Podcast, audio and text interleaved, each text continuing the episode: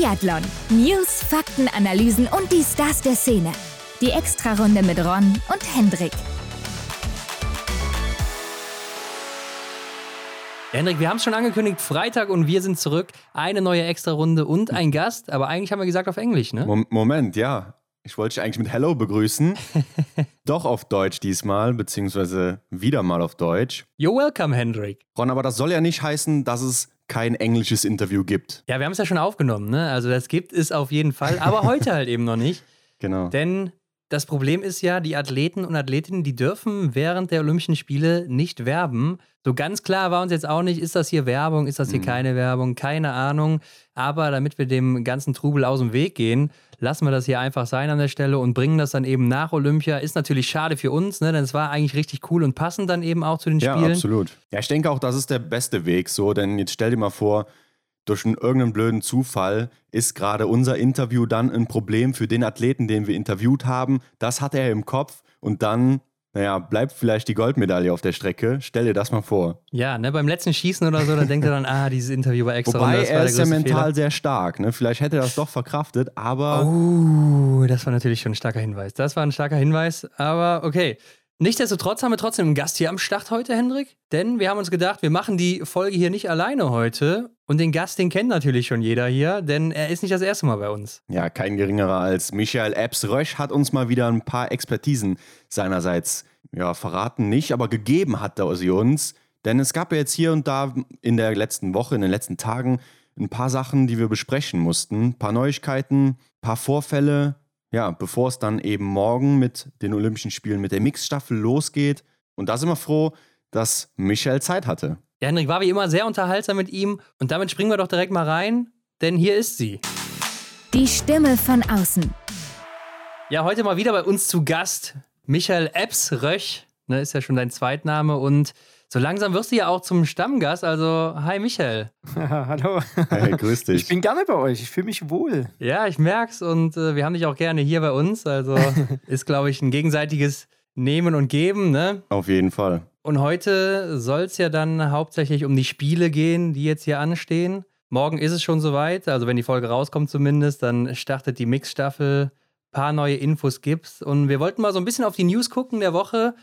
Und jetzt vor dem Start der Spiele, die erste News, die so richtig reingehauen hat, sind die ganzen Covid-Fälle. Das, was man vielleicht vorher schon erwartet hat. Äh, einige Nationen sind jetzt positiv, zum Beispiel die Schweiz, die Österreicher, aber auch im deutschen Team gibt es ein paar Fälle und äh, war eigentlich zu erwarten, oder? Ja, also die Vorkehrungen, die getroffen wurden, sind ja extrem gewesen. Äh, was ich ja einerseits gut finde, dass man, wenn man es ja. mal in die Blase geschafft hat, ähm, mhm. man relativ in Anführungsstrichen safe ist.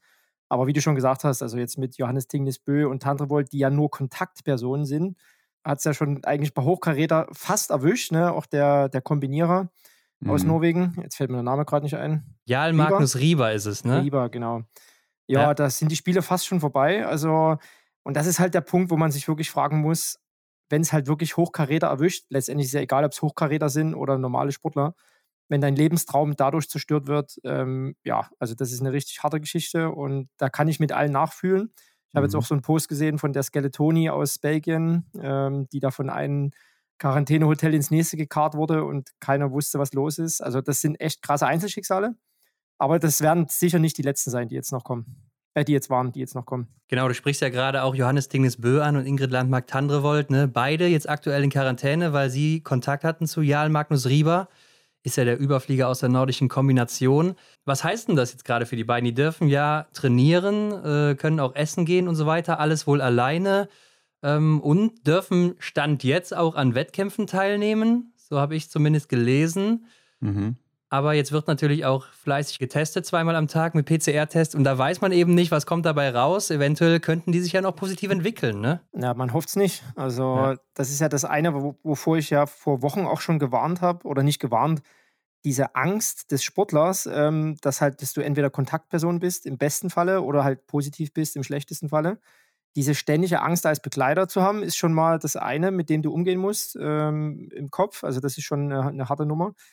Ähm, und meines Wissens, ich habe von uns auch noch ein paar Telefonate gemacht, ähm, dass Johannes und äh, Ingrid, wie du schon sagst, alleine essen müssen, äh, mhm. werden halt zweimal getestet. Das ist ja auch krass. Also ich kenne es ja selber, ihr auch. mhm. wenn du einen PCR-Test hast, äh, bis Anschlag in die Nase, zweimal am Tag, das ist ja auch schon sehr unangenehm. Ja. ja, und der Faktor Angst einfach, also diese Ungewissheit, ähm, du kannst ja alles machen, Hände, du kannst letztendlich das Desinfektionsmittel gleich trinken, weil mhm. so viel kannst du ja gar nicht die Hände infizieren. Besser nicht. Ähm, für mich als Sportler wäre es einfach diese permanente Angst, ähm, die man versuchen muss auszublenden, aber die irgendwie allgegenwärtig ist, die sich nicht vermeiden lässt. Du siehst halt auch den ganzen Tag nur diese Marsmännchen da voll eingekleidet. Und, aber wie gesagt, auf der anderen Seite finde ich es gut, dass die da wirklich den Kurs fahren. Aber selbst der Kurs sieht man, hat einfach Lücken und das ist halt schon eine harte Nummer. Aber lass uns mal vielleicht auch nochmal zu dem Anfang da zurückgehen. Meine Frage, die mir da zuerst in den Kopf gekommen ist, ist äh, zum Beispiel, wie kann das denn überhaupt sein, dass dann plötzlich zwei verschiedene Sportarten, eben diese nordische Kombination und die Biathleten aus Norwegen, zusammengeworfen werden, wenn sonst immer die Sprache davon war, die Bubbles, ne, da, wenn man in der Bubble drin ist, mhm. da kommt dann keiner mehr raus oder keiner mehr rein. Und dann setzen sie plötzlich zwei verschiedene Sportarten, Sportler zusammen in einen Flieger. Verstehe ich nicht ganz. Nee, und das, das wurde, glaube ich, auch nicht ganz zu Ende gedacht, dieses System. Wie du schon sagst, gesagt hast, diese Bubble und gerade die Norweger sind ja sehr, sehr, sehr strikt äh, ja. was das angeht, äh, mit allem und jetzt glaube ich noch richtig extrem äh, die ganzen Vorkehrungen, die getroffen wurden. Mhm. Aber das war von Anfang an klar, dass das die größte Falle ist, wird die Fahrt zum Flughafen sein. Äh, am Flughafen und dann bis zum Flieger sitzt und bei der Landung, da kann halt echt viel passieren. Du brauchst ja nur am Flughafen auf dem Klo stehen und jemand neben dir hustet, dann war's das. Ne? Also mhm. ja. selbst im Flieger, wie du gesagt hast, ähm, da muss ich auch sagen, hätte man sich vielleicht im Vorfeld ein paar Gedanken mehr machen sollen. Aber ja, du kannst jetzt endlich ja auch nie ein einzelnes Team alleine mit dem Flieger darüber schicken. Wäre ja natürlich auch für den CO2-Abdruck äh, etwas semi-optimal. Ne? Ja. Aber ja, am ja. Ende ist es halt auch wieder, wie, wie du das machst, machst du es falsch oder halt richtig. Aber das ist, das ist eine echt heikle Geschichte. Ja, bei Martholz Bereusland und Ingrid Landmark, nee, bei Tyrell Eckhoff war es. genau. Ja, genau. Die zwei, da, da hat es ja funktioniert, ne? Die haben sich äh, alleine in eine Maschine gesetzt. Und sind drüber ja. geflogen, ja. Ja, das äh, ist natürlich dann der Weg, den du auch äh, für dich selber bestreiten musst und sagen, okay, das ist, ich hole hier das Maximum raus. Also ich selber hätte natürlich auch Dampf, wenn ich in der Maschine sitzen würde mit anderen Kollegen, äh, mhm. wo du nicht weißt, welche Kontakte hatten die. Und du fühlst dich zwar sicher, aber jetzt sind wieder die besten Beispiele. Ne? Du kannst dir ganz einfach aktuell nicht sicher sein. Ja, das Ding ist ja auch, dass die Langläufer ja auch so betroffen waren jetzt vor kurzem oder auch aktuell noch. Ne? Da sind ja jetzt auch einige positiv gewesen. Äh, die waren ja auch in Südtirol im Trainingslager mhm. und äh, hatten da auch jetzt ein paar Fälle und dann auch einige in Quarantäne. Und die setzt man dann zusammen in einen Flieger mit den Kombinierern und den Biathleten. Mhm. Äh, ist schon sehr, sehr komisch. Ja, das hat man jetzt auf jeden Fall davon. Was ich aber auch noch komisch finde, ist, dass man dann zum Beispiel Johannes Tingesbö oder es gab jetzt auch schon Bilder von ihm beim Training, alles okay. Aber dann äh, gab es natürlich auch Bilder, wo die alle zu viert nebeneinander zusammenstehen oder auch dann Videos und so weiter. Und das kann man zum Beispiel dann auch auf dem Instagram-Account von Taje oder so sehen. Ne? Mhm. Und da ist natürlich die Frage, sollte er jetzt positiv werden? Was passiert mit den anderen? Ist nachher die ganze norwegische Mannschaft außer Gefecht oder wie sieht das hier aus? Ja, stell dir das mal vor, ne? wenn jetzt hier wirklich äh, einer positiv wäre und alle anderen auch, dann kann es ja auch mal ratzfatz sein, dass keine Staffel mehr am Start ist. Also, ja, aber das muss ja nur Quarantäne sein, ne? Dann dürfen die vielleicht auch nicht mehr laufen oder so. Ich ja. weiß nicht, wie die aber Regelungen man, da sind. Man muss schon vorsichtig sein, auch gerade was Bilder und Videos angeht. wann wurden die gedreht? Ich meine, es kann ja auch ein Video sein vor einer Woche oder vor fünf Tagen. Nee, das, ähm, war, das war schon eine Faking und das war auch dem Anzug. Also. Nee, also, weißt du, wie ich meine, so die Überschneidungen können ja auch manchmal, ja. kann man viel reininterpretieren. Ja, ja. Nee, aber das ähm, ist ein heikles Thema. Es war von Anfang an ein heikles Thema und jetzt wird man sich erstmal der Tragweite bewusst. Ja. Mhm. Was ist denn ne, im Falle X? Und der Fall X, der wird jetzt, wie gesagt, nicht nur einmal eintreten, sondern mehrmals. Ja, und da bin ich sehr gespannt, was da jetzt die nächsten Tage noch passiert. Ich hoffe natürlich, dass im deutschen Team, die natürlich auch alle Vorkehrungen getroffen haben, dass da alles äh, äh, positiv, nee, negativ im positiven Sinne äh, bleibt. Ja. Und ja, das werden wir halt einfach weiter verfolgen müssen. Ja, der nächste Gedanke ist ja dann auch, wie du eben schon so ein bisschen angerissen hast, die Angst, die ist jetzt immer dabei. Und bei so einem Johannes Dingesbö oder Ingrid Landmark-Tandrevold, was denken die jetzt die ganze Zeit? Ne? Die machen sich ja wahrscheinlich um nichts anderes mehr Gedanken. Und äh, was bedeutet das am Ende für die Leistung? Vielleicht kennst du das, so eine Situation aus deiner Zeit früher. Klar, da gab es kein Corona oder so, aber da gab es eben andere Dinge. Ähm, ich weiß nicht, ob du da vielleicht irgendwie so eine Anekdote hast oder so. Ja, das Gute ist zum Beispiel beim Johannes, der hat ja genug Medaillen, äh, Olympiamedaillen. der kann ja schon mal etwas gechillter an die Sache rangehen. Ich kenne es nicht, weil ich hatte die Situation zum Glück nie als Sportler. Ich kann es halt anders vergleichen mit dem ähm, Warten auf den Pass damals. Das war ja auch ja, ähnlich. Ja. Und habe letztendlich die Hoffnung gehabt und mir wurde es mehr oder weniger zugesichert, ich kann in Sochi starten, 2014.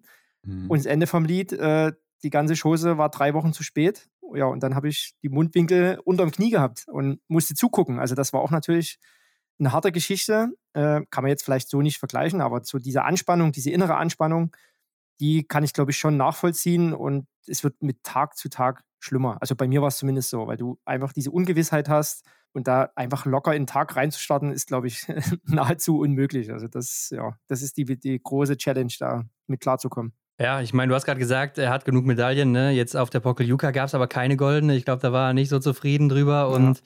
natürlich, das Ziel für ihn ist die goldene, hat er uns auch gesagt in Antolz. Also wer weiß, wer weiß, wie er da aktuell drauf ist. Ähm, aber ich glaube, er ist ja auch geistig recht stark so, ne? sonst wäre er, glaube ich, auch nicht so erfolgreich.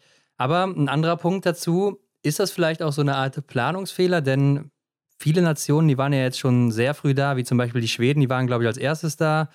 Äh, ein paar andere Nationen, die waren auch schon wesentlich früher da. Und die Deutschen und die Norweger jetzt so als letztes dahin gereist. Ist ja dann in der Rückschau jetzt zumindest auch nicht so schlau und hätte man vielleicht auch im Vorhinein schon ein bisschen überdenken können, ne? Also ich verfolge ja alle Kanäle, Instagram-Kanäle und was auch immer, auch äh, Pressekonferenzen der Deutschen, die zwar meistens nur über WhatsApp oder sonst laufen, aber mhm. ja. also ich, ganz ehrlich, kommen wir vielleicht auch zum nächsten oder einer der Punkte, vielleicht mit der Zeitumstellung, ist ja auch so ein Punkt. Mhm. Ähm, aber die späte Anreise wurde ja immer so, also ich gehe jetzt mal vom deutschen Team aus, so dargestellt oder begründet, ähm, die Kälte, die Länge des Aufenthalts, ähm, ja, also das, das wird so oder so kräftezehrend und man will das minimieren. Kann ich nachvollziehen, finde ich auch gut. Ja. Aber ich als Sportler würde mir so einscheißen, zu wissen, Beispiel Schweden, die ja echt lange, die waren auch in Korea ziemlich zeitig da, ja, äh, ja. sofern ich mich erinnere. Mhm. Und das Ergebnis wissen wir ja, was draus geworden ist. äh, würde ich mir als Sportler tatsächlich einscheißen, zu wissen, scheiße, die haben jetzt vier, fünf Tage Vorsprung, die kennen die Strecke. Ja. Ich kenne die nur von meiner VR-Brille. Ähm, die kennen die Wege, die haben sich schon angepasst, die Höhe vor allen Dingen angepasst. Da hätte ich auch ein bisschen Dampf und hätte, glaube ich, als Sportler selber auch die Initiative vielleicht sogar ergriffen, eher hinzufahren. Aber letztendlich ist es halt ein Konzept, das durchgezogen wird und das muss man halt so respektieren. Aber ich persönlich hätte es wirklich anders gemacht als die Deutschen. Ich wäre auch eher hingeflogen. Ob ich da jetzt drei Wochen bin oder vier Wochen, ist letztendlich auch scheißegal. Ja, sehe ich persönlich auch so. Und dann eben der Punkt, ne, wenn man vielleicht früher da ist, dass man falls man in Quarantäne muss, dann wieder rechtzeitig raus ist für die ersten Rennen. Mhm. Oder ähm, ja, vielleicht auch generell diesem Trubel aus dem Weg gehen könnte. Aber mit der Anreise kam ja noch ein anderer Punkt, denn es gab viele Fotos jetzt vom deutschen Team und dann hat man gesehen, beziehungsweise nicht gesehen, dass Anna Weidel nicht auf den Fotos drauf war. Ne? Was war da denn los? Ja, ich habe auch gerade nochmal wild rumtelefoniert auf ihrem Instagram-Account, äh, was ja die einzige Quelle ist, findet man nichts. Ähm, und die hat auch ganz paar Follower, also auf die Frage wird dann auch äh, nicht geantwortet. Sie hatte, das ist jetzt meine äh, Quelle, die hat gesagt, da gab es tatsächlich Probleme. Sie hatte wohl auch einen, einen, positiven Fall, zählt ja damit auch als genesen. Äh, mhm. ich gehe auch mal davon aus, dass sie geimpft mhm. ist. Das kann ich jetzt nur vermuten. Äh, und da gab es wohl bei dem Einreiseprotokoll Übersetzungsfehler oder das, äh, das Zertifikat des Genesenstatus wurde irgendwie nicht gefunden, irgendwie okay. so. Und das war das Hauptproblem und sie soll wohl nachreisen. Aber ich habe auch mit Bernd Eisenbichler, war das, glaube ich, der hat das gesagt, oder Marc Kirschner auch, hat es bestätigt, dass du kriegst ja jeden Tag Unmengen an E-Mails da reingeflattert in deinem äh, Ordner, die teilweise auch im Spam-Ordner landen.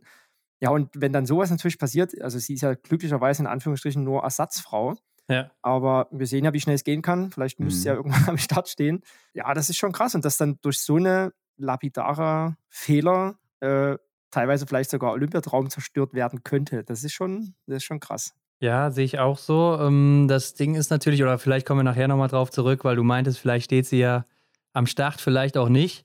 Du hast aber auch gerade gesagt, dass auf die Frage nicht geantwortet wird. Und das ist ja auch so ein Ding, wo ich mir denke, auch jetzt, wo man gehört hat, wieder so positive Fälle aus dem deutschen Team allgemein, da wird ja immer so ein Geheimnis drum gemacht. Ne? In anderen Nationen, da wird einfach rausgehauen, hier, der ist positiv ja. und in Deutschland wird nichts gesagt. Und da fragt man sich natürlich, äh, warum. Im Endeffekt kommt es eh raus wahrscheinlich, genau. äh, wenn es denn so ist. Und es ist halt eben so, und es ist ja jetzt auch mittlerweile nichts mehr, was schlimm ist, was es ja eigentlich auch nie wirklich war, denn man kann ja auch nichts dafür. Ne? Ja. Mhm. Ja, das ist aber auch so, das, das ist ja nicht mal das mit den Corona-Fällen, was mir teilweise auch so ein bisschen sauer aufstößt, also diese Startaufstellung. Ja, ja. Da ja. wird immer ein Geschiss drum gemacht, ey, ja, ja. jetzt Mixstaffel.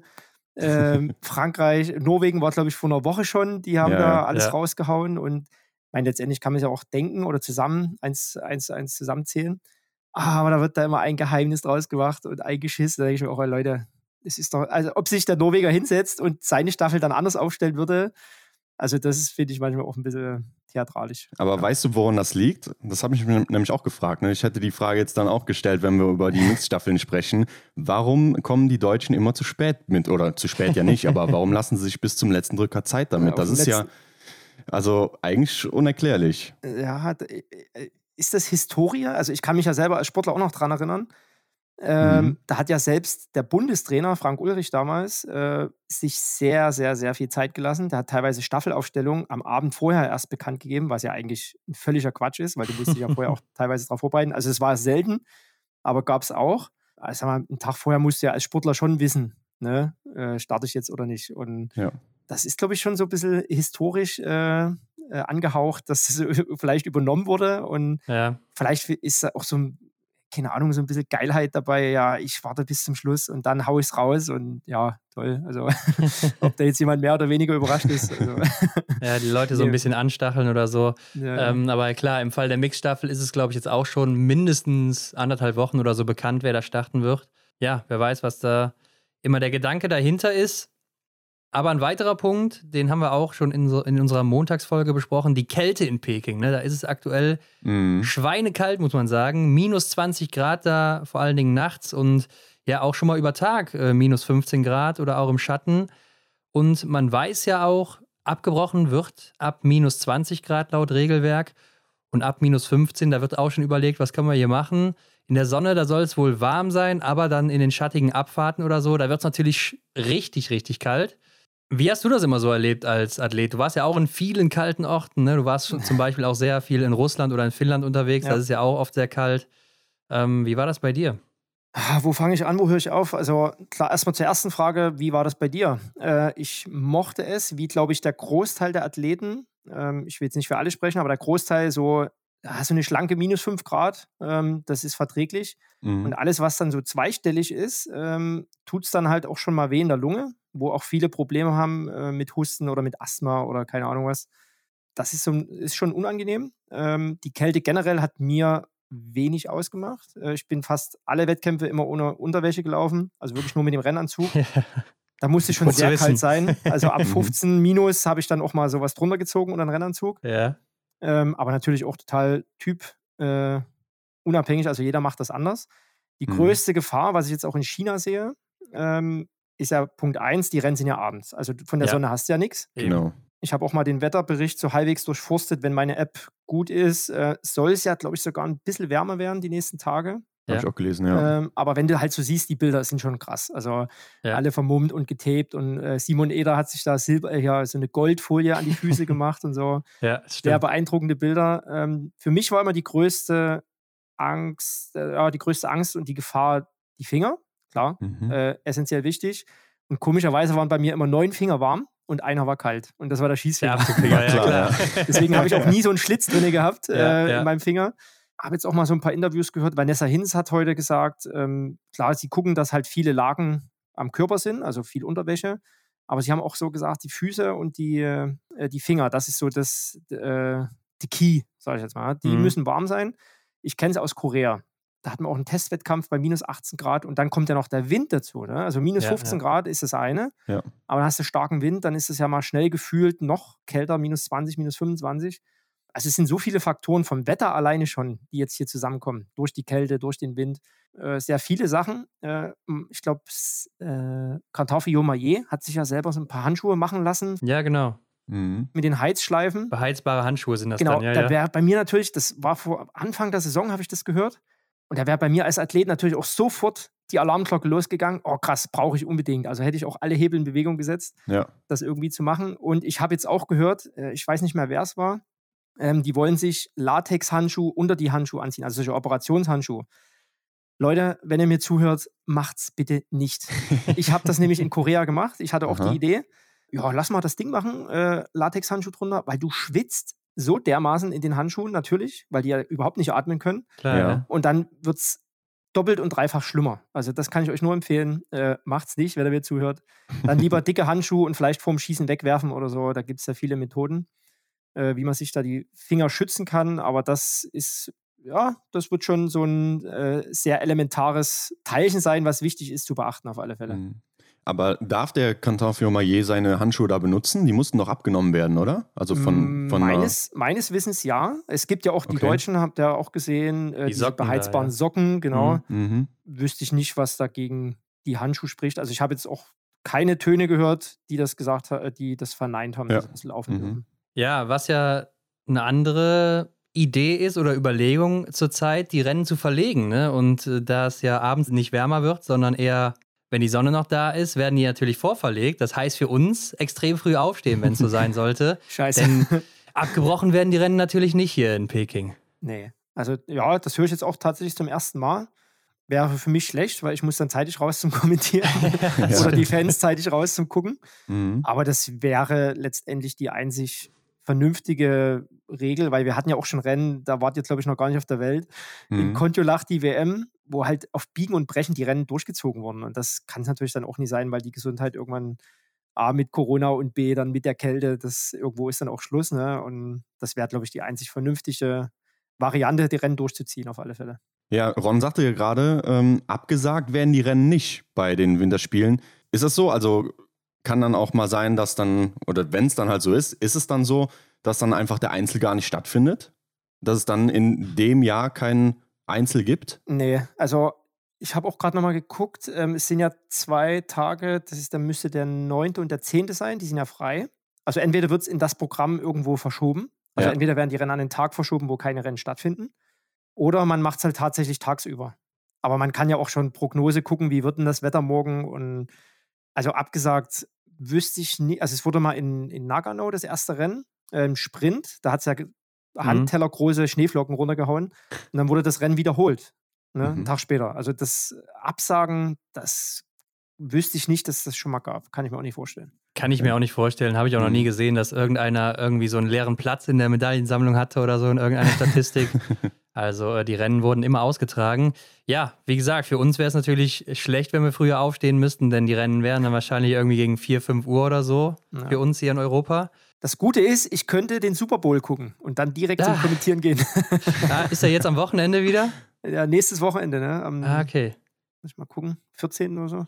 Oh, mhm. ja. ja. ich glaube, da hast du aber schlechte Karten, weil an dem Montag dann kein Rennen ist. Doch, doch. Ja? Äh, am 14. ist der Super Bowl. Ich glaube, da sind nämlich auch die Verfolger und dann äh, wäre am Montag frei. Genau, Dienstag ist dann das nächste Rennen. Ja. Staffeln kommen dann, ne? Also wird dein Plan nicht nee, ganz nee, am aufgehen. 15, am 15 ist das Rennen. Also am nächsten Tag quasi. Ach nee, am 14. ist er frei. Ja. Cool. Genau. Kann ich noch gucken und ausschlafen. Dankeschön.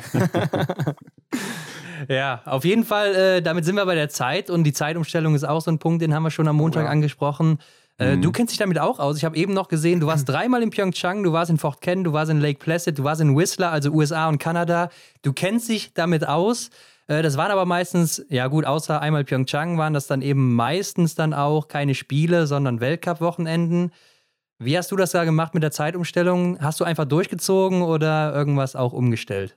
Jetzt muss ich selber erstmal rechnen. Dreimal in Korea? Ja, ich glaube, du warst 2008, 2009 und dann nochmal 2018 da, kann das sein? Ach so, WM, quasi die Vor-WM und genau. dann Olympische Spiele. Danke mhm. dafür. ich weiß besser als äh, du, ja. da, weil, weil wir das gerade ansprechen, äh, ich erinnere mich an das Jahr 2009, die WM. Jetzt muss ich ganz kurz innehalten. Wir hatten die WM in Korea, dann sind wir zurückgekommen, dann hatten wir den Weltcup in Vancouver, sind von Vancouver nach Trondheim und von Trondheim nach Russland. Also wir hatten in vier, fünf Wochen wieder vier verschiedene Zeitzonen. Also da wusste er irgendwann nicht mehr, wann früh und abends ist. Also da bist du schielend durchs Hotel gerannt. Hab mit Christoph Stefan da übrigens nachts um drei, glaube ich, war das, äh, Trockentraining gemacht. Ähm, aber wie du sagst, das ist teilweise Weltcup, teilweise WM, die sind kürzer, weniger Vorbereitung, Olympische Spiele, längerer Zeitraum. So, jetzt gehe ich mal äh, 2018. Korea ist ja plus minus dieselbe Zeitzone. Ja was haben wir gemacht? Ich war ja mit den Schweizern unterwegs. Ähm, wir haben den Tag, was auch die Deutschen machen, meines Wissens. Sie leben einfach wie deutsche Zeit. Also sie gehen halt ja, okay. sehr spät mhm. ins Bett. und lassen den Tag dann einfach Revue, äh, Revue passieren, schlafen dann halt und wenn andere Mittagessen gehen, gehen die frühstücken. Ne? So habe ich es verlauten lassen hören, Okay. dass die quasi in der deutschen Zeitzone leben Ja. oder bleiben äh, und sich dann dort halt so ein bisschen anpassen. Ne? So, jetzt hast du natürlich viele, viele Faktoren, was die Zeitumstellung angeht. A ist der Flug, wann geht der Flug, wie lange ist der Flug, wie schläfst du im Flug, ähm, dann brauchst du natürlich eine gewisse Vorbereitungszeit, wenn du da bist, jetzt in China. Ja. Ich persönlich habe in, in Korea das auch so gemacht, also lange geschlafen, bis um 11, um 12 mittags. Es hat, muss halt auch gucken. Hat, jeder ist ja natürlich auch individuell anders. Wenn du lange schläfst, teilweise schlafen die ja noch länger, hast du natürlich einen kurzen Tag. Also wenig Sonnenlicht, sehr wenig Sonnenlicht. Ich habe zwar auch gehört, dass sie Sonnenlichtbestrahlung äh, dabei haben, Mhm. aber das ersetzt natürlich nicht das, das schöne Sonnenlicht. Und das Wetter ist ja schön, trotz des Windes. Aber andererseits kann der Tag auch wieder sehr lang werden, wenn du dich der Zeit da anpasst. So, Also Mhm. wenn du jetzt normal um neun aufstehst ähm, und die Rennen sind abends um sieben, ist der Tag, äh, der Tag sehr, sehr lang. So. Da musst du Mhm. schon sehr gut abwägen, was ist für mich der richtige Weg nach Rom. Also es gibt ja viele. Ja. Und ja, das äh, ist sehr interessant. Ich glaube, die Schweden habe ich jetzt auch viele Bilder gesehen, die auch tagsüber, teilweise auch vormittags trainiert haben. Also ich glaube, die adaptieren sich an die Zeit da, Glaube ich ohne auch. es ja. jetzt hundertprozentig zu wissen. Aber das sah so zumindest so aus. Ja, die Norweger oder Stürler hat uns ja auch zum Beispiel erzählt, dass er oder die, sie als Team sich auch so ein bisschen dran angepasst hätten, dass sie immer, ja, jetzt schon in Antolzen so angefangen hätten oder auch in Lavazee dann irgendwie früher aufzustehen Ja. und äh, früher ins Bett zu gehen, ne? Weil Auch neun, um neun schon zu trainieren. Ja, genau, weil äh, ich denke, wenn du ja auch das Rennen um 10 Uhr hast oder ein Rennen ist, glaube ich, um 8.45 Uhr, dann stehst du ja nicht um 8 Uhr auf. Also jetzt deutsche Zeit, europäische Zeit, ne, für uns jetzt hier. Da stehst du ja nicht um 8 Uhr auf und dann um 8.45 Uhr stehst du da am Start, sondern dann musst du ja schon zwei, drei Stunden oder sagen wir mal vier Stunden vorher mindestens wach sein, oder? Ja, redest du jetzt von der deutschen Zeit, 8.45 Uhr? Ja, ja, also ich rede jetzt nur von der deutschen Zeit, wie wir das Ja, hier ja. haben. Ne? Die rennen 8.45 Uhr bis 10 Uhr morgens. Ja, ja, genau. Und dann, wenn Nee, die also- jetzt hier gleichzeitig um 8 Uhr da aufstehen würden, das funktioniert ja nicht, ja, oder? Nee, also du hast ja schon einen Vorlauf, du musst ja alleine schon drei Stunden vorher essen. Das ist Ja, so die eben. große letzte feste Mahlzeit, die man in der Regel zu Mhm. sich nimmt. Und alles, was danach kommt, sind ja nur so kleine Snacks, Bananen, Riegel, Müsli, was auch immer. Also, wie du schon sagst, so drei, vier, teilweise sogar mehr, fünf Stunden, ähm, das macht dann schon Sinn. Aber ja, das ist, glaube ich, sehr, sehr individuell und viele fahren da kreuz und quer. Also jeder macht was anderes, habe ich das Gefühl. Ja. Ja, also das Team an sich, glaube ich, die fahren schon alle den gleichen Kurs. Mhm. Aber die Teams untereinander, also jetzt Schweden, Norwegen, Deutschland, die, Ja. glaube ich, die spalten sich dann schon nochmal ab. Da macht jeder so ein bisschen was anderes. Ja, okay. Aber ein großes Thema, auch ein wichtiges Thema. Ähm, ich, hab, ich kann mich auch daran erinnern, in Korea, dann geht es ja irgendwann los, auch mit Schlafstörungen, ähm, Ja. mit Schlaftabletten musst du ja auch vorsichtig sein. Also am Anfang haben wir wirklich mit ärztlicher Aufsicht angefangen, maximal drei Tage Schlaftabletten, dass du halt auch einschlafen kannst, in deinen REM-Schlaf kommst. Und da musst du natürlich auch gucken, wir fliegen ja nicht nach Westen, sondern nach Osten. Also ist ja eh schon mal, wenn du hinkommst, der Tag kürzer. Wenn du nach Westen fliegst, ist er, glaube ich, länger, ne?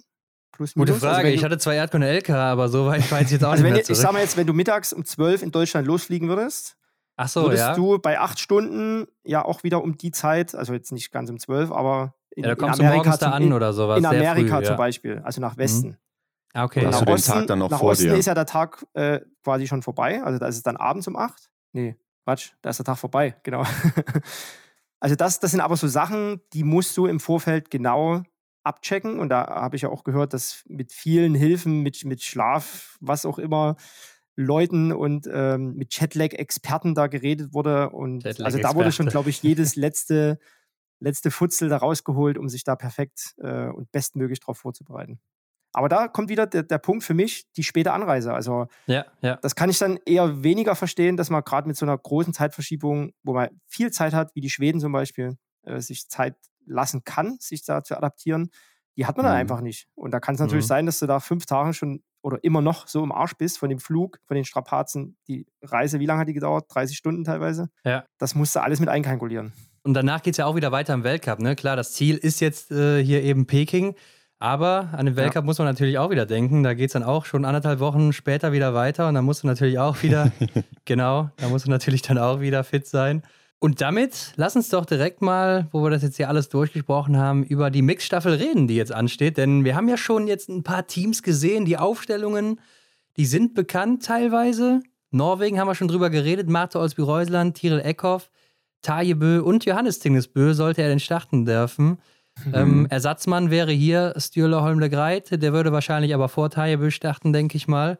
Aber ja, Michael, was sagst du zu dem Team und wie ist vielleicht so allgemein auch deine Einschätzung? Ja, also ich fand es ja wieder geil. Norwegen eine Woche vorher hat man Fulz schon, ne? Da wird halt die Startaufstellung rausgeknallt. Ja. Ja, nach mir die Sinnflut, ist mir scheißegal. Ja. Warum auch nicht, ne? Ähm, war aber zu erwarten, glaube ich. Also da gab es jetzt keine großen Geheimnisse.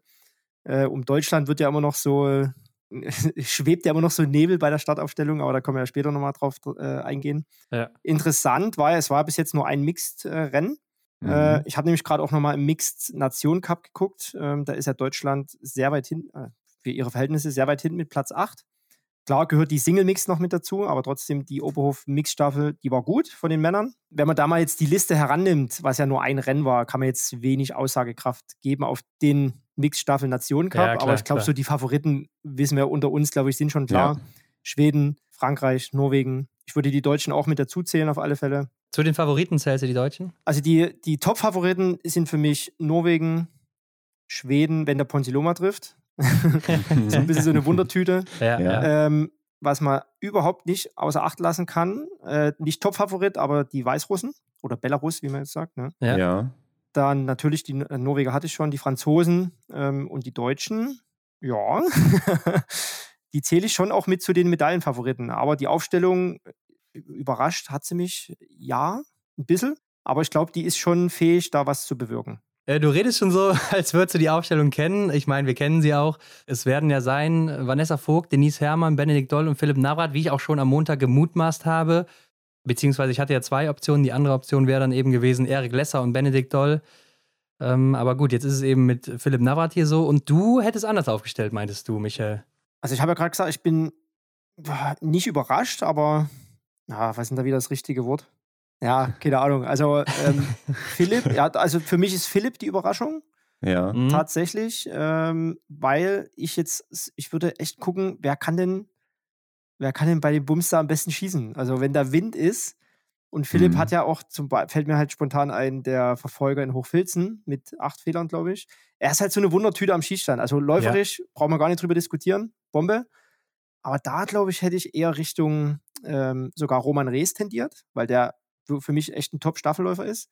Wenn andersrum gewesen wäre, wenn die Männer zuerst gestartet wären, natürlich Erik Lesser, keine Frage. Aber ich glaube, Erik, der muss dann auch äh, in der richtigen Staffel liefern. So, und die Mix-Staffel, mhm. ja, also klar hätte ich ihn gerne gesehen, hätte ich mich auch gefreut. Aber mhm. also Philipp ist so für mich die, die Überraschung und da bin ich auch sehr gespannt als Schlussläufer. Aber das hat er ja auch schon mal jetzt bewiesen, dass er das auch kann und da auch jetzt, glaube ich, schon langsam reingewachsen ist in die Rolle. Aber wäre das so ein großer Unterschied? Du hast jetzt Erik Lesser angesprochen, wenn er angenommen für Benedikt Doll an Position 3 ins Rennen gehen würde und Doll das Rennen beenden würde, ist das so ein großer Unterschied im Vergleich zum Startläufer ja. in einer normalen Staffel? Ja, also der Startläufer, wisst ihr ja selber, da bist du in dem Gewusel drin, du hast äh, immer Leute um dich rum Mhm. Was in Erik auch äh, Mitte der Saison oder so, gerade Hochfilzen, sehr zugute kam, weil er halt natürlich auch teilweise gute Läufer hatte, mhm. äh, an denen er sich orientieren konnte, aber hat das Rennen dann auch selber äh, diktiert. Als Dritter musst du eigentlich die ganze Zeit das Rennen oder meistens das Rennen selber diktieren, weil du halt diese großen Gruppen nicht mehr hast, ja. wie am Anfang des Rennens. Und da sehe ich jetzt Erik, ähm, wenn er zuhört, er möge mich tadeln, aber das ist jetzt meine objektive Einschätzung. Er ist kein dritter Läufer. Auch mhm. kein zweiter. Der Erik ist Startläufer, Punkt. Fertig. Also das ist seine Position.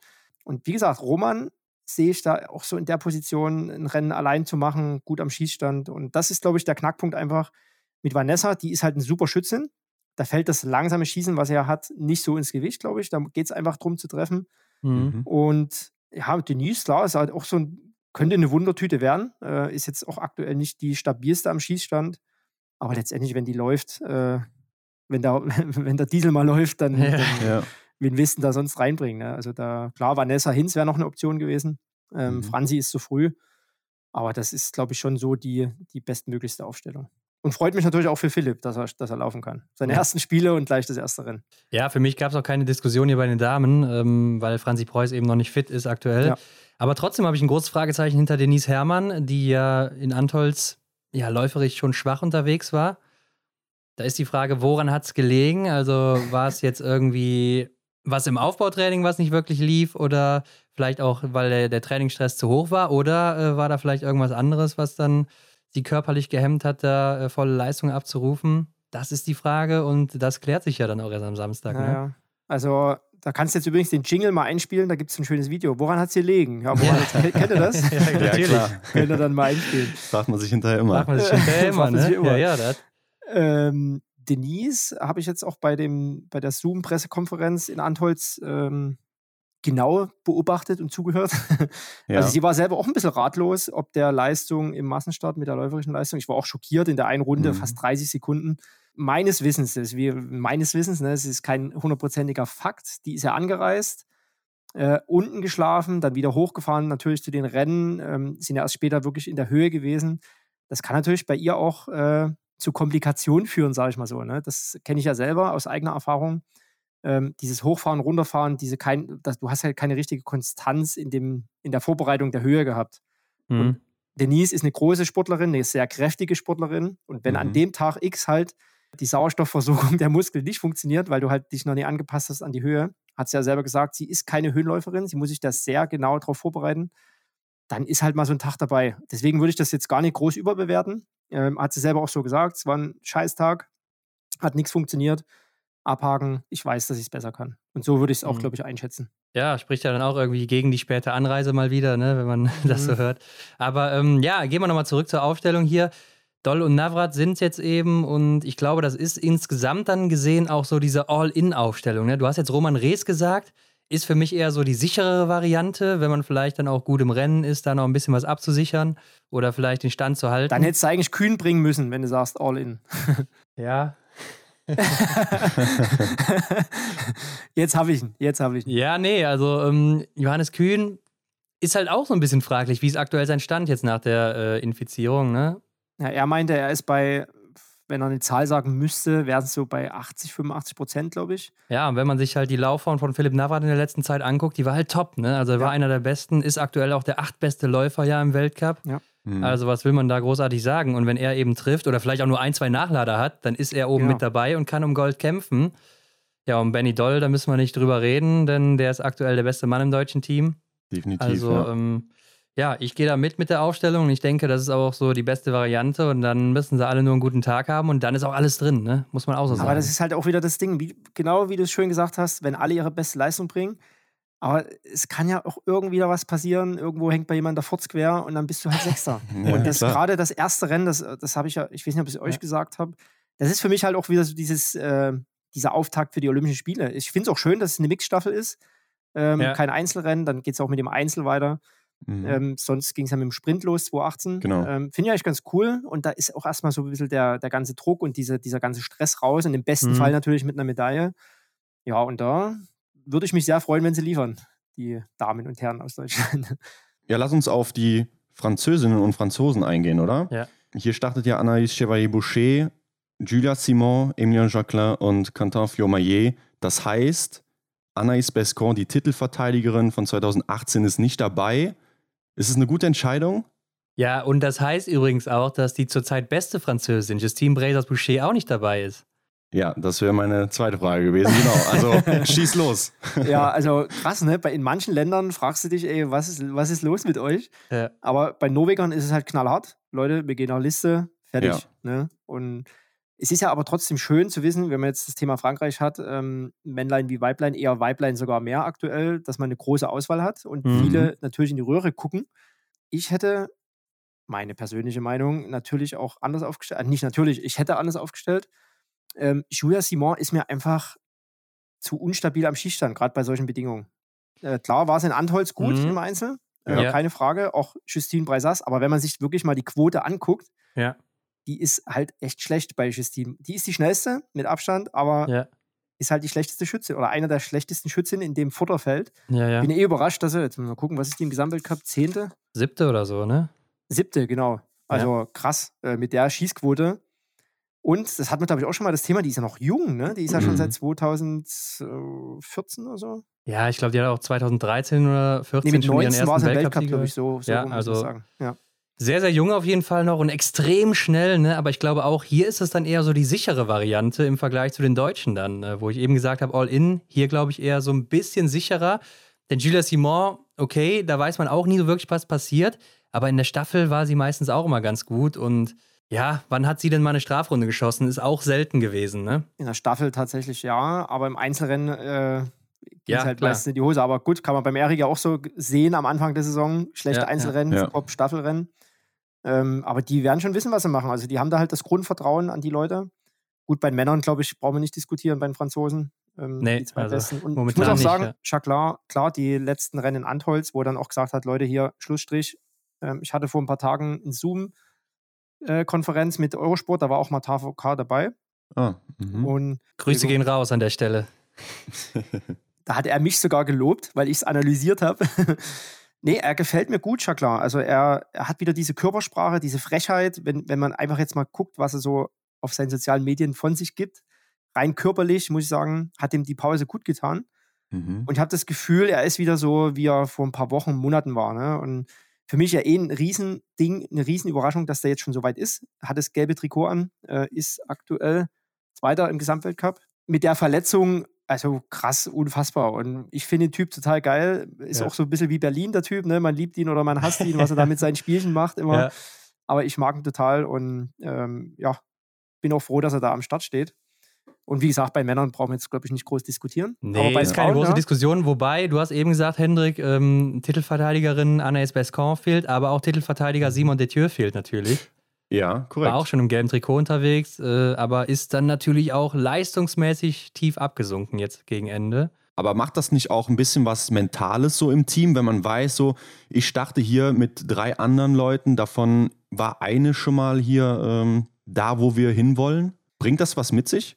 Also ich habe damals in Turin auch aufgeschaut auf Fisch, auf, auf Michi natürlich, äh, Ja. mit drei Golden oder hat er dann drei gehabt, aber Zwei ähm, vorher dann, ne? Ja. als Junger, ich glaube, das ist gut für einen Jungen, äh, für einen jungen Athleten, wenn du einen im Team hast, der erstmal diese Erfahrung hat, diesen Erfolg auch schon hatte, Ja. dann guckst du, glaube ich, schon ein bisschen anders äh, auf, die, auf die Leute und auf dich selbst. Gerade Thema Chaclin, dass du dann halt nie so lax an die Sache rangehst, weil du weißt Mhm. natürlich, ah, sowieso in der Staffel hast du drei äh, Kollegen, Kolleginnen mitzuschleppen, ähm, die an dem Schicksal mit dranhängen. Und wenn dann so eine richtige Nummer mit dabei ist, guckst du, glaube ich, schon nochmal anders hin. Also so war es zumindest bei mir. Ja, gut, ich äh, bin verwundert, dass noch keiner hier das russische Team ins Spiel gebracht hat. Ne? Doch, habe ich doch gesagt, oder? Nee, du hast Belarus gesagt, aber Ach nee, Russland dann, hab ich, mit, dann äh, wurde ich äh, selber von mir unterbrochen in meinem Kopf. Entschuldigung. Ah, okay. Ja, Ich Nick hier, Matulina, Christina Russ. Alexander Loginov und Eduard Latipov, die werden ja da starten. Genau, die sind nämlich Erster in dem äh, Mixed. Ja, äh, und ich finde, die sind auch verdammt stark, oder? Als Team. Ich habe bei Eurosport auch m, zu Sigi sehr oft gesagt, also die Russen, Männlein wie Weiblein, Männlein fast sogar noch mehr, gefallen mir super. Ja. Mhm. Ein super Team, die haben einen Riesensprung gemacht. Die hatten natürlich auch eine richtige äh, Durststrecke die letzten Jahre und mussten viel Kacke fressen. Zu Recht, muss man aber auch Zu sagen. Recht. Äh, aber das zu Recht lag ja teilweise auch nur an einer Person, ähm, die sich bis heute noch nie geäußert hat dazu. Äh, aber das ist auch ein anderes Thema. Ja. Aber ich glaube, alle haben gelitten bis, Ja. bis hin zum Verband und die haben sich da wirklich sehr gut entwickelt.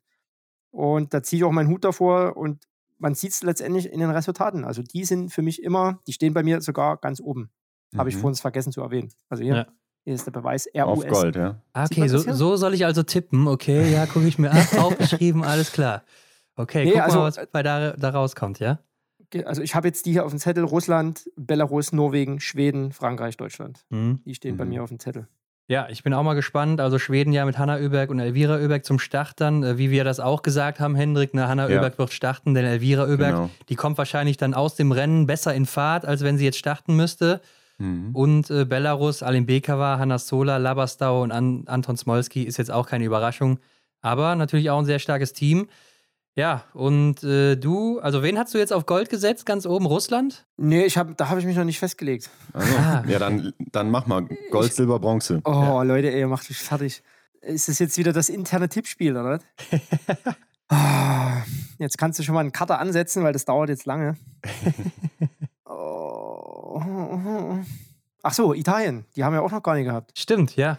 Da Mhm. wollte ich noch was dazu sagen. Genau, Italien ist halt die Frage wie Tozzi. Ne? Startet sie oder Ja. startet sie nicht? Wenn sie startet, also die Diskussion, hatten wir, die Diskussion hatten wir jetzt auch schon am Montag, oh ja. aber ich kann es mhm. nicht verstehen, denn es gibt halt keine, die könnte Lisa Vitozzi ersetzen oder so in Italien momentan. Und man muss ja auch sagen, in den Staffeln, da war sie immer richtig, richtig stark. Ne? Mhm. Also auch in Antolz hat sie auch eine gute Staffel gemacht, auch wenn sie da, ich glaube, auch drei Nachlader liegend hatte. Aber trotzdem hat sie, äh, ich glaube, mit sieben Sekunden Rückstand oder so übergeben. Ja. Also ähm, auch und da schießt dann im so Masterstart wieder fünf Fehler liegend. Also da fragst du dich, ja, ey, das stimmt.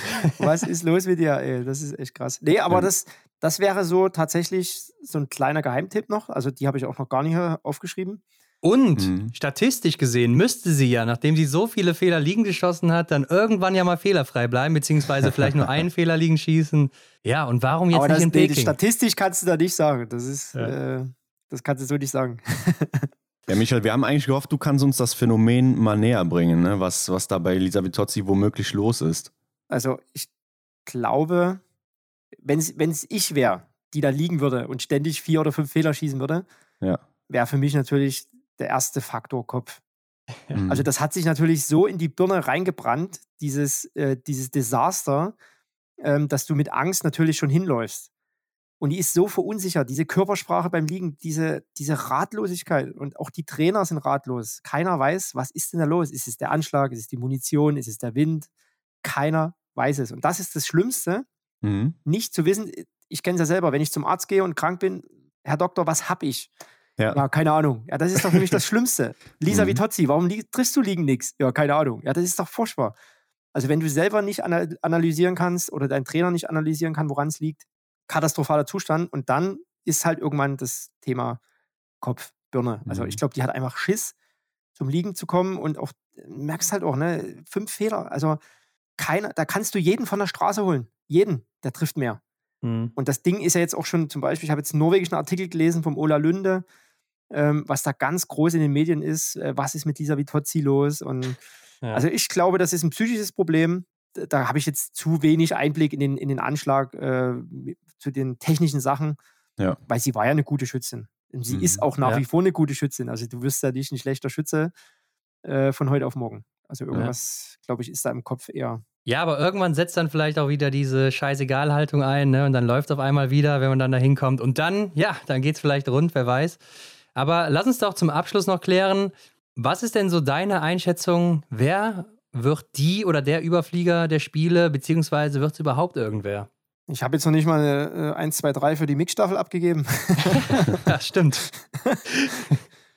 Aber dann Ach, mach komm, das ich hau, jetzt, noch. ich hau jetzt einen raus hier, pass auf. Ja, pass auf. Äh, Norwegen, Frankreich, Deutschland. Boah, ja. Keine Ahnung. ich ja, sage immer Deutschland, weil ich mir einfach wünsche. Wirklich schwierig. Ja. Ich ja. wünsche mir einfach für Deutschland. Also die Mixstaffel ist ja tatsächlich das beschissenste Rennen zu tippen, weil einfach so viele so gute haben. Ja, also stimmt, so wenig so gute, also zwei Männer, zwei Frauen. Das ist halt das Ding. Ja. Überflieger mein Guter oder meine Guten. Wenn man sich mal die Weltcup-Stände anguckt, kann es bei den Männern und bei den Frauen laut Papier nur zwei geben. Das mhm. ist äh, QFM und Martha aus Bireuseland. QFM, äh, hört sich immer an wie so, eine, wie so ein Teleshopping-Kanal. Ne? äh, QVC. Ja. Aber wir haben es äh, 2018 gesehen, Sprint, Martha Foucault 8. Johannes Tingesbö 31. Habe ich mir gemerkt. Und es gewinnt Arne Pfeiffer vor Kritschma oder Kritschmasch, wie spricht man aus? Ja, ganz komisch, ne? Ich habe es jetzt auch noch gehört, mhm. da gab es so ein Video von der IBU, wo die äh, Tschechin Jislova alle Namen ausgesprochen hat. Okay. Ganz komischer Name zum Aussprechen, also. Ist auch egal. Ihr wisst, der Tscheche, ich meine. Ja. Und dritter wird Windig, oder? Jetzt gut. Ja, richtig, ja, ist ja, richtig. Genau. Mhm. Du kannst zu Olympia, Olympia ist alles anders. Also da kannst du noch so gut sein, es kriegen die wenigsten hin, als Favoriten auch zu glänzen.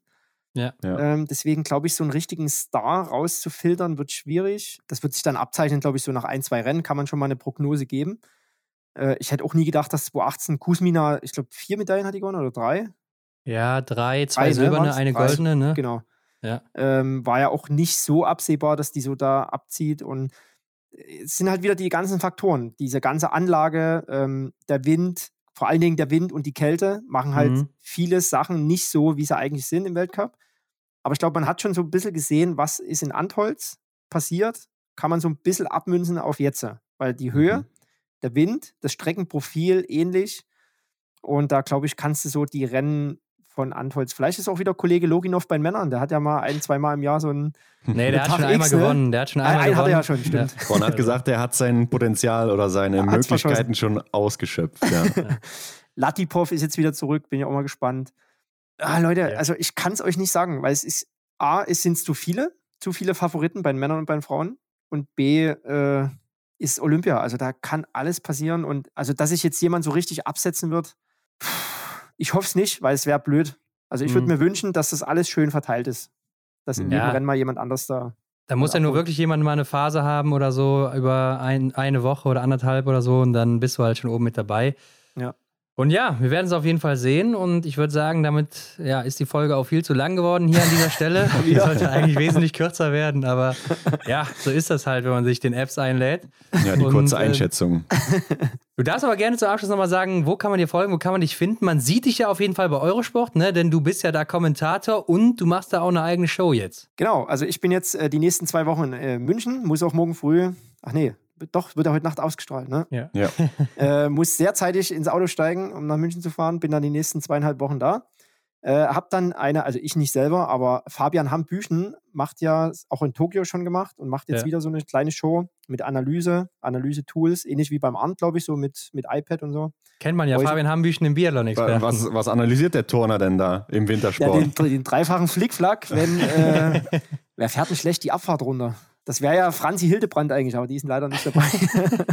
Wenn die dann einen dreifachen Rittberger macht in der Abfahrt. Ja, das werden wir sehen, was da passiert. Also da freue ich mich aber sehr drauf. Und ähm, natürlich könnt ihr mir folgen auf Instagram, Mikkel Rösch und äh, Facebook, Michael Rösch. Könnt ihr gerne mal ein Like dalassen.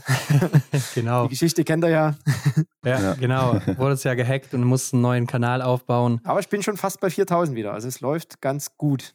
Ja, bist ja jetzt auch unter die Comedians gegangen ne, und hast da ein ganz gutes Reel rausgehauen. Also es ja, geht krass. rund bei dir. 200, euch an. 230, glaube ich, 230.000 Aufrufe mittlerweile, äh, womit ich ja überhaupt nicht gerechnet hätte. Ja. Mhm. ja, da kommt aber noch ein bisschen was. Also schnallt ja. euch an, gebt mir ein Like. Ach so, und was ich noch, äh, vielleicht kann ich das kurz erwähnen. Klar. Was richtig cool ist, ähm, vom äh, Erglimmen der Flamme bis Erlöschen der Flamme gibt es auf meiner äh, Instagram-Seite ein richtig cooles Gewinnspiel. Also schaut mal vorbei. Und ja, da könnt ihr coole, coole, coole, coole, coole Preise gewinnen. Ja, perfekt. Damit würde ich sagen, beenden wir diese Folge. Wir danken dir mal wieder, dass du hier warst, Michael. Und, vielen äh, Dank. Ich danke euch. Ja, ich denke, das war nicht das letzte Mal, ne? Und ich bin da mal gespannt. Vielleicht schalte ich ja mal ein bei Eurosport, wenn die Werbung dann mal gerade nicht läuft oder so. das wird sich nicht ja. vermeiden lassen. Erstes Schießen, Werbung. ciao. Gut. Macht's, Macht's gut. gut. Ciao. ciao, ciao. Tschüss. Das war die Extra-Runde mit Ron und Hendrik für diese Woche. Neue Folgen gibt es jeden Montag, überall, wo es Podcasts gibt.